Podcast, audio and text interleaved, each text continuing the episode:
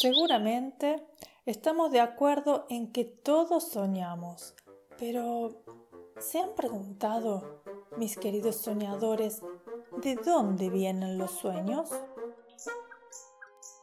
Te doy la bienvenida a Cuentos para Tejer Sueños, un espacio de fantasía que nace cuando sale la luna y la noche nos invita a ir a dormir. Me llamo Luciana Guadalupe Torre y junto a los soñalitas te acompañaré contándote una historia hasta el momento mágico en que comiences a tejer tu propio sueño. Los soñalitas son unos seres plumíferos de alas y copetes suaves y coloridos que tienen la maravillosa tarea de cultivar, mimar y entregar los sueños del mundo entero. Así volando despacito y en punta de plumas, llegan cada noche con sus alas cargadas de historias de ensueño para repartir.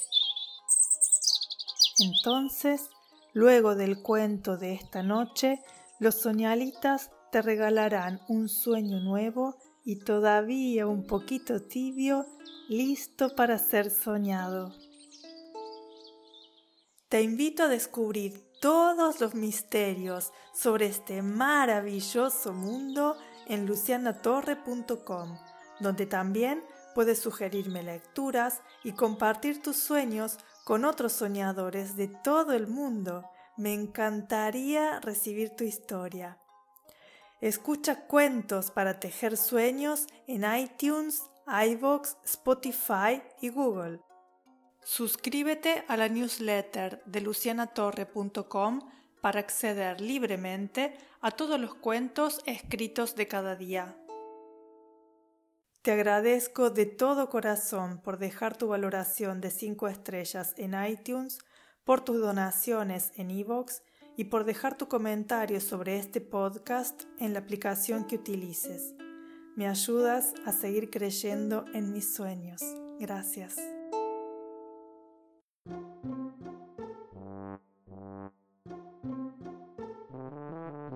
Señoras y señores, altos y bajitos, pequeños y grandes soñadores de sueños y sueñitos, el cuento bajo el ala de esta noche es de Graciela Montes y se llama Cuento con Odos.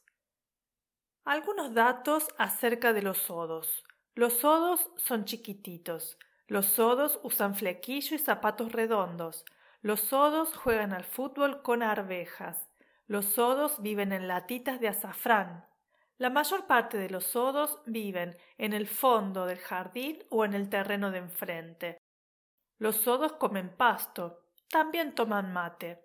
Los sodos no vuelan. Es muy común ver a un odo sentado arriba de un trébol petizo.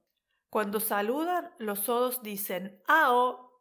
Cuando están asustados, los sodos dicen ¡Lu! Las primeras historias de Odos, Nicolodo viaja al país de la cocina, Así nació Nicolodo y Teodo, fueron publicadas por el Centro Editor de América Latina en la colección Cuentos del Chiribitil, Sanchodo Curador. Aunque parezca mentira, hasta el lodo más pintado se lastima a veces o se enferma.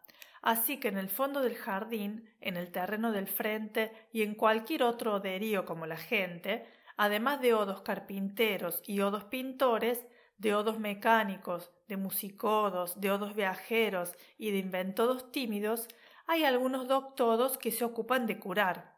Por ejemplo, un odo aventurero que llega de su viaje con moretones y raspones se va enseguida a la latita de azafrán del doctodo II que le pone vendas y le hace sana sana.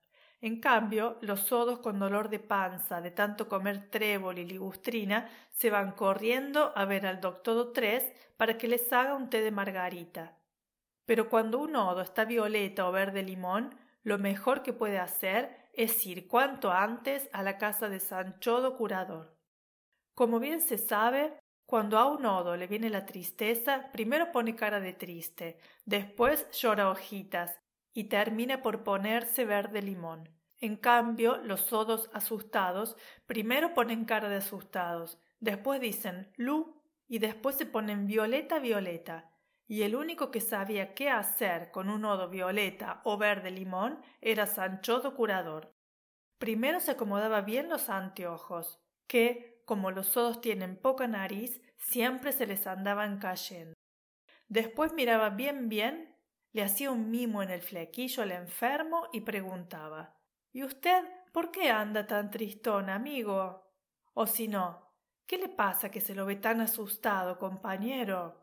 y ahí nomás el lodo empezaba a perder verde limón o a perder violeta y se le iba pasando la tristeza y el susto mientras contaba y contaba. Después un caldito de lecho y a casa, así siempre. Pero un día Sancho Curador tuvo que vérselas con un caso muy difícil. Estaba tomando unos mates con Teodo en la puerta de la lata, cuando de pronto la ve a Odana que venía corriendo a todo lo que le daban los zapatos y gritando Don Sanchodo. Don Sanchodo. si usted viera. ¿Qué pasa, Odana? preguntó Sanchodo curador bajándose del trébol. Odocio está metido debajo de una piedra más violeta que no sé qué y no dice nada, nada más que Lu, Lu, Lu todo el tiempo. Me parece que es grave, don Sanchodo. Cuando llegaron a la piedra ya estaban reunidos el grillo Gardelito, Nicolodo, la mariposa del jazmín, tres vaquitas de San Antonio que venían de hacer las compras y cuatro odos chicos que estaban jugando al fútbol en la canchita del Malbón. Claro que todos se hicieron a un lado cuando lo vieron venir a Sanchodo Curador. Al fin de cuentas era el único que sabía algo de odos asustados. Sanchodo se acomodó los anteojos, miró lo mejor que pudo el pedacito de odocio que se veía debajo de la piedra y dijo, como siempre ¿Qué le pasa que se lo ve tan asustado, compañero? Pero Odocio no estaba para contestar preguntas. Lo único que se oyó fueron tres luz y dos suspiros. ¿Lo habrá asustado algún sapo? sugirió Gardelito. O un grillo burlón, le retrucó Humberto, el sapo o un gusano con careta. Sanchodo Curador se acariciaba las orejas porque estaba pensando con mucha fuerza. Hay que averiguar, dijo por fin, y para averiguar hay que ir, y de ir mejor que vayamos todos, así no nos asustamos. Entonces Renato, el gusano, se metió debajo de la piedra y le preguntó a Odocio dónde se había asustado. Y Odocio dijo Lu, Lu, Lu, Lu, Lu, como cinco veces y señaló hacia el patio.